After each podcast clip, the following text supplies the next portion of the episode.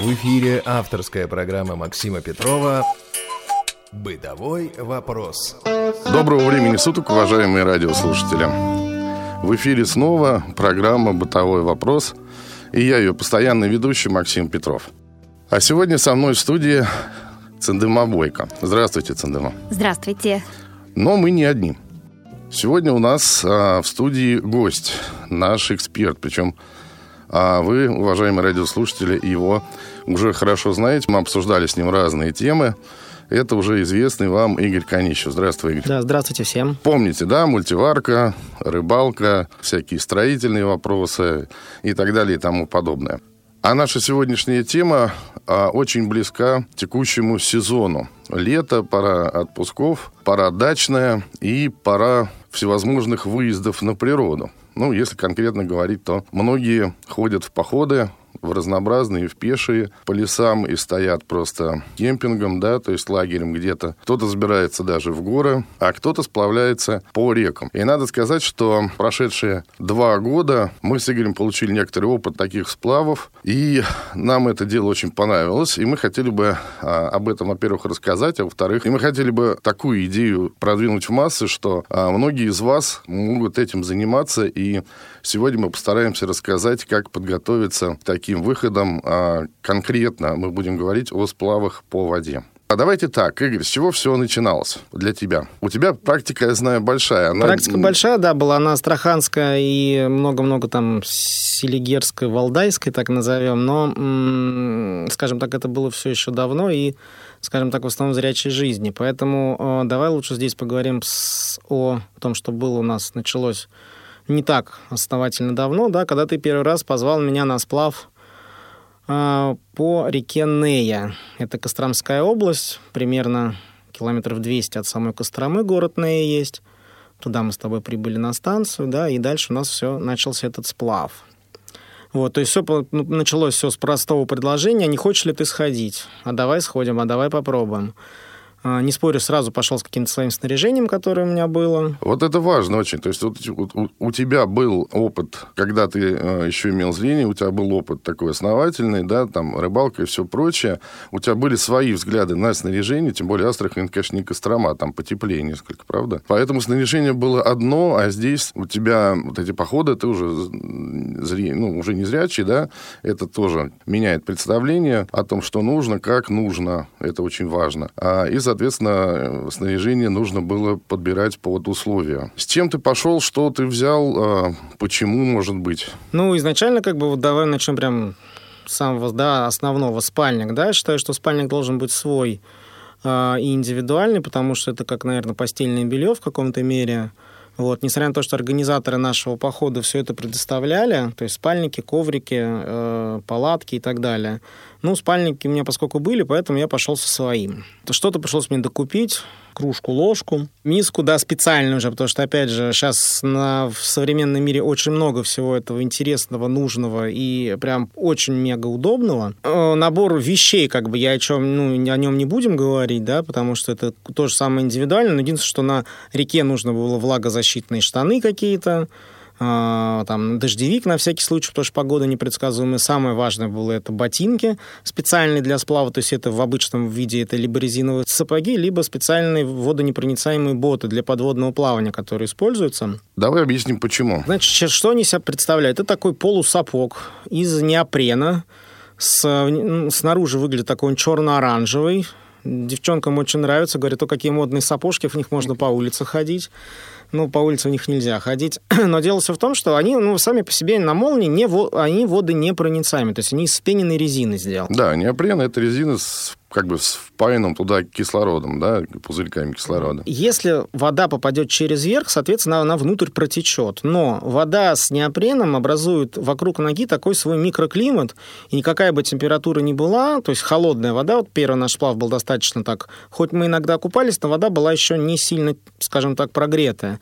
Вот. И вода, попавшая туда, то есть нога не мерзнет вообще. То есть резиновый сапог залить холодную воду, а, ну и все. И, в общем, окоченеть, окоченеешь очень быстро. Да, в такой, и простуда и так далее. В такой, да. да, абсолютно ноги не мерзнут. Несмотря на то, что у тебя внутри по жизни вода присутствует. Но если, опять же, ты из лодки вышел по колено, то у тебя залилось. Если ты ну, из рафта, например, да, в рафте всегда находится на дне вода, это его устойчивость где-то по щиколотку. И если вот так вот находятся ноги, то они даже не промокают, то есть у тебя сухие ноги. Для тех, кто не знает, рафт – это плод, по-русски вообще говоря, да? Это такая, ну, сушку-челночок, представляете? Только у нее есть дно и э, две поперечины, э, надутые скамьи такие толстые-толстые, размером с ну, толщиной, ой, даже сложно сказать, в общем, с очень э, упитанного мужчину будем так выражаться. И там действительно всегда есть вода, по-любому, на дне. То есть э, можно ну, зачерпнуть, да, как бы ее. Так, а, про обувь вроде бы все, насколько я понимаю. А на смену что? Не будешь же ты все время ходить в этих сапогах? Слушай, ну, брал с собой, конечно, шлепки, чтобы по берегу ходить. Но, говорю, опять же, погода не очень позволяла, поэтому брал обычные такие кеды. Потом чуть позже уже пришел к выводу, уже ну, не стоит брать кеды, пусть это будет цивильная обувь, потому что все равно утром роса, все это промокает.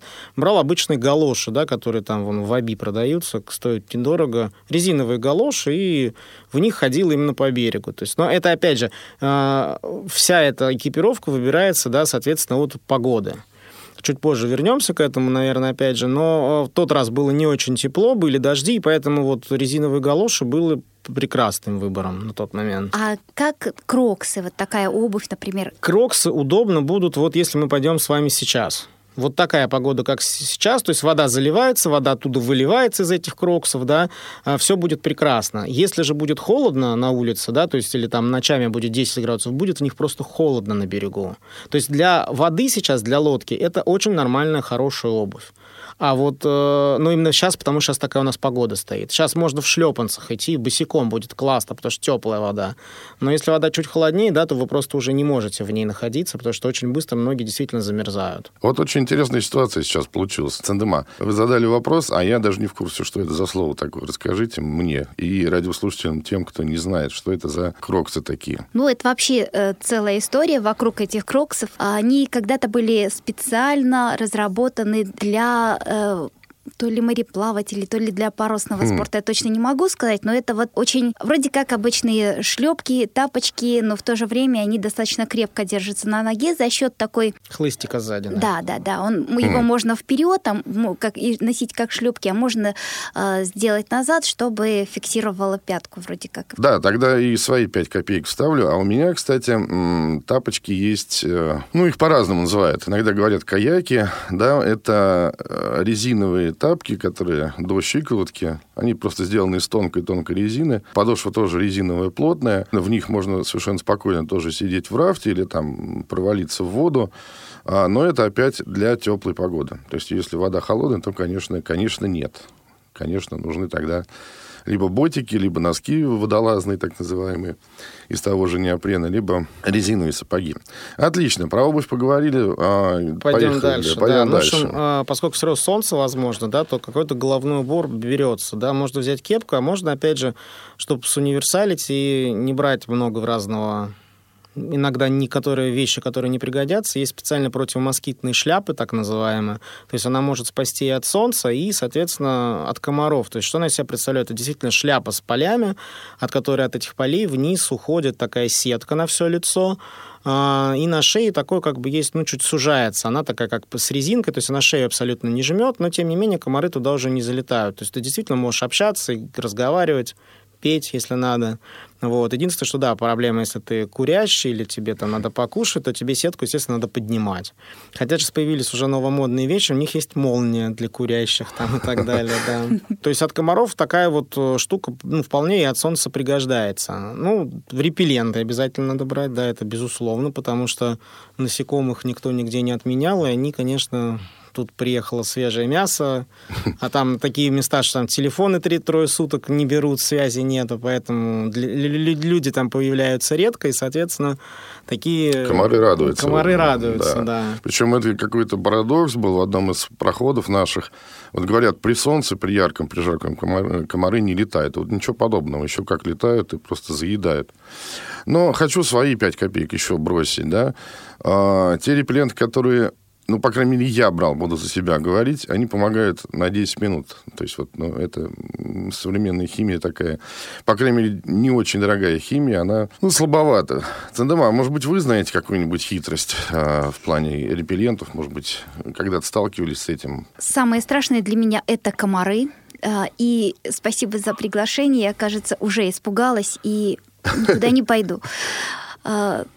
К сожалению, мне никак, никаким образом не удается спасаться от комаров. Если жарко, я не могу э, ходить э, так одетой, как рекомендуют, да.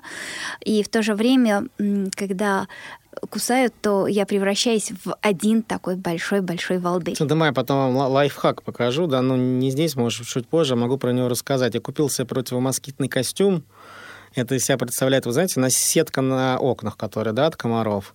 Вот это из такого же материала, только оно двойное штаны и такая же кофта с длинным рукавом, и еще с капюшоном, и на молнии тоже все застегивается. То есть от комаров защититься можно, а ветерок в тебя дует, и тебе очень прекрасно. Поэтому даже сейчас, сейчас все это доступно. Так что повторяем приглашение, да. да. Я подумаю тогда. Возвращаясь дальше к снаряжению, которое брали, да, ну, Ножик на всякий случай можно взять, это тоже пригодится. Вот. Еще важен стульчик с собой взять, складной стул или что-то. Можно брать такие так называемые, я не знаю даже, как правильно их название. Вот, то есть это такая пенка небольшого размера на резинке, которая вокруг талии обвязывается, можно где-то присесть. Толстая. Там, то да, есть толстая. вы ее носите на спине, ее можно, ну, как бы снимать, не снимать с себя. А когда нужно сесть там на бревно, на пенек или на землю, то под попу просто ее спускаете и, собственно, сидите спокойно. Так, ну что же, а, а мы с вами а, про пенку сказали, вот про это, и а, давайте прервемся на несколько секунд и встретимся снова в этой же студии. Радио ВОЗ. Наш адрес в интернете www.radiovoz.ru Еще раз доброго времени суток, уважаемые радиослушатели. Напоминаю, что вы слушаете программу «Бытовой вопрос».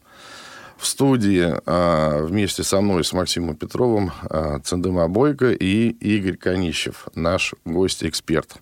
Говорим мы сегодня о походах, о снаряжении. А, конкретно, а, это я подчеркиваю, говорим о сплавах, потому что горы, леса – это немножко по-другому.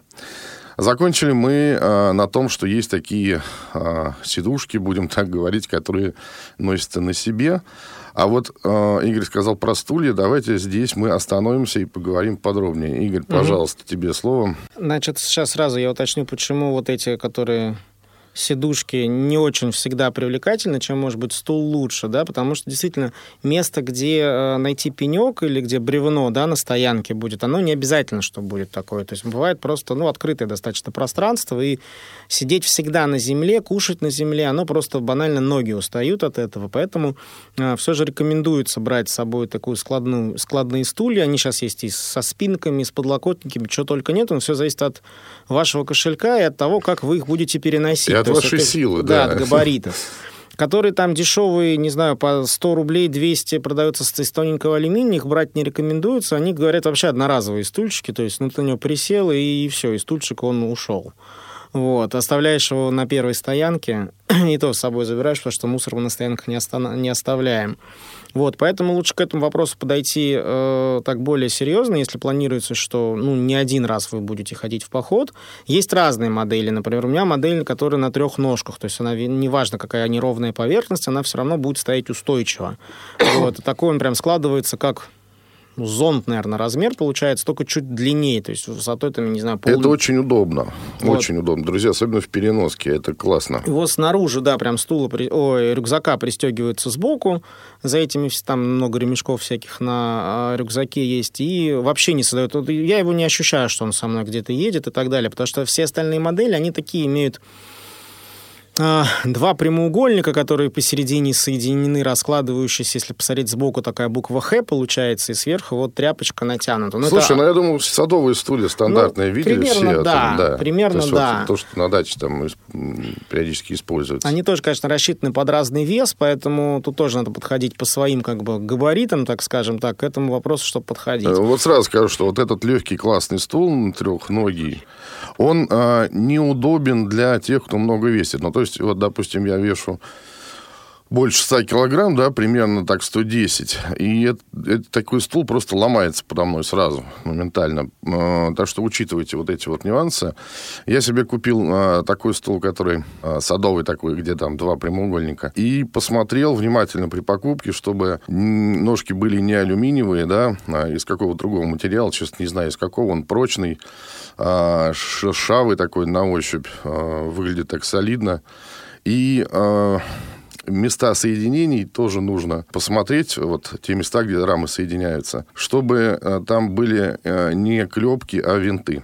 Э, такая рекомендация. Вот такие стулья под тяжелыми людьми не ломаются. Давай продолжим, Игорь, тогда. Вот, что еще с собой рекомендуется взять? Какой-то, ну, пусть личный, опять же, запас воды, каких-то личных медикаментов – но про всякие гигиенические вещи тоже, наверное, не стоит упоминать. Это есть так понятно, что это необходимая вещь.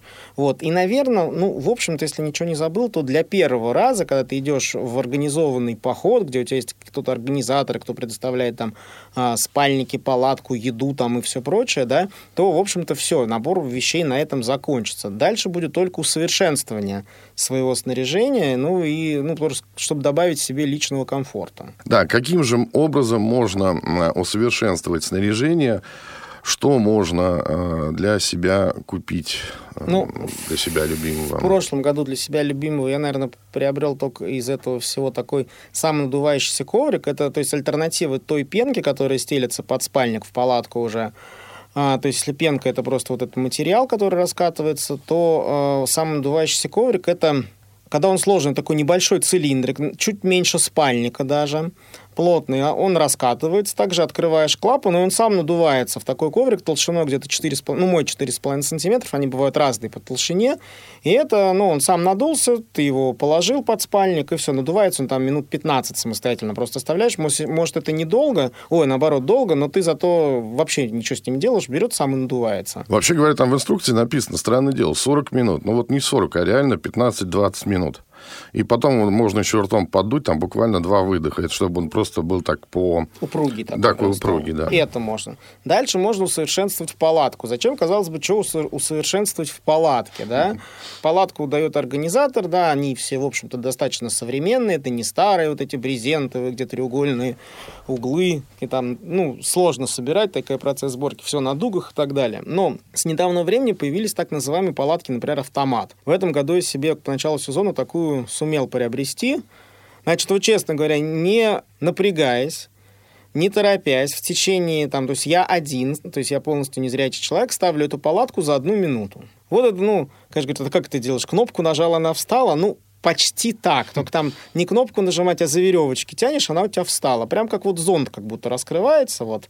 Только без центральной стойки вот этого зонта, который, э, за которую ручку держится. Вот прям как зонт палатка получается. То есть с виду она абсолютно как обычные палатки. Вот складывается она точно так же. Там нажал пару в пару мест, она у тебя сложилась вся на земле, ты так аккуратно все дуги в одно место складываешь, они прям сами по э, петелькам туда переходят, вот и все, и у тебя тюк готов. Складывается она, ну, опять же, я секунд за 30 ее сложу. То есть в процессе дождя, например, или когда там, э, ну, срочно надо по какой-то причине поставить, сложить, это, это, это очень удобно. Да, может быть, это не самый бюджетный вариант, но э, именно когда вы стоите не кемпингом, где э, несколько дней на одном месте, то есть палатку не обязательно что-то дергать, а когда вот тебе действительно ты вечером уже в ночи раскладываешь, раз, ну, как это, разбираешь лагерь, ставишь лагерь, с утра ты должен все это собрать, то вот это такая вещь, которая действительно, ну, позволяет чувствовать себя комфортно. То есть она уже испытала у меня в этом году, сколько уже походов у меня было, три, получается, успел за этот год. И, соответственно, это все было очень, ну, полезно, практично и так далее. И те, кто смотрели на говорят, о, чудо техники. Хотя уже на рынке существует, ну, давно достаточно. Просто вспомните, сколько э, обычно собирается, ну, самая простая палатка, да? Это, в общем, занимает время, а тем более надо учесть, что если вы не видите, это несколько сложнее делать, да, чем, а, скажем так, по-зрячему. А когда еще дождь, да, сверху и э, грязь, да, это вообще превращается в, ну, в такое мероприятие сомнительное, скажем.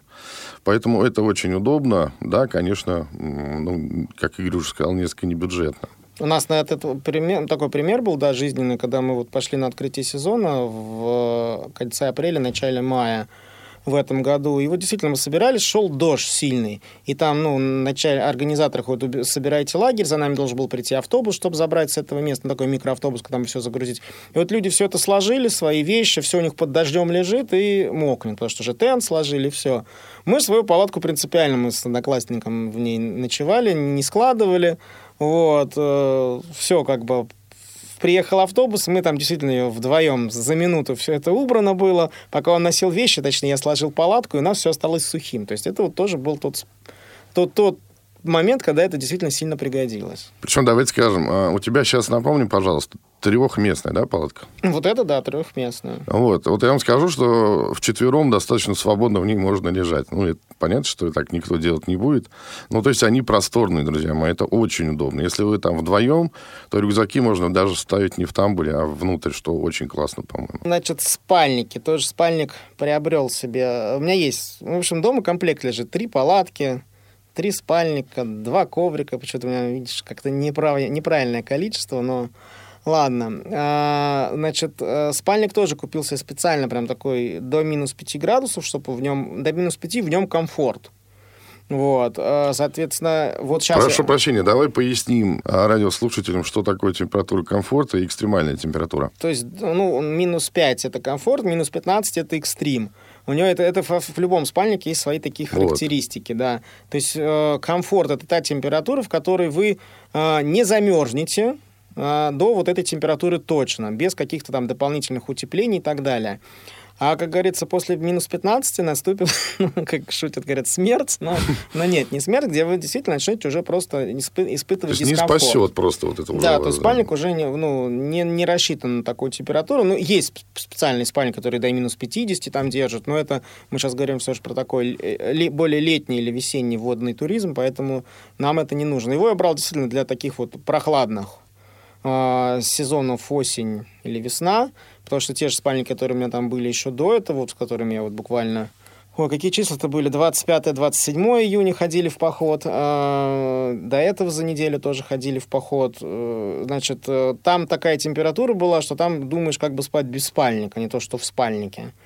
Вот, поэтому, ну... Кстати, надо заметить, что бывают спальники тоненькие-тоненькие, южный вариант такой, они вообще капельные, и они так чисто укрыться просто. Тоже можете иметь в виду, если пойдете куда-то на юг, так потеплее. Вот, ну я говорю, здесь я спал в э, палатке с своим как бы приятелем, да, который ходил в поход. Вот, и, соответственно, ну, мы вдвоем лежали, но я на своем спальнике, он в своем. Ну, действительно получилось так, что, ну, поверх спальников спишь, потому что и встаешь еще в 6.30, потому что все, солнце в палатку светит так, что эм, ну, уже все, спать в ней невозможно. А возвращаясь вот к теплым спальникам, да, и к э, вот этому началу, началу сезона в начале мая, а, там как раз получалось наоборот. То есть вот я думаю, ну все равно спальник, тут на улице минус, на самом деле, там, ну, минус один было где-то вот так. Думаю, ладно, я в термобелье буду спать. И в носках. Ну, в общем, я замерз ночью, думаю, блин, как странно, у меня крутой спальник, я в термобелье, я замерз. А вот этот мой одноклассник, он такой профессиональный геолог, и он говорит, слушай, ты что-то фигню творишь, в общем, зачем ты так спишь?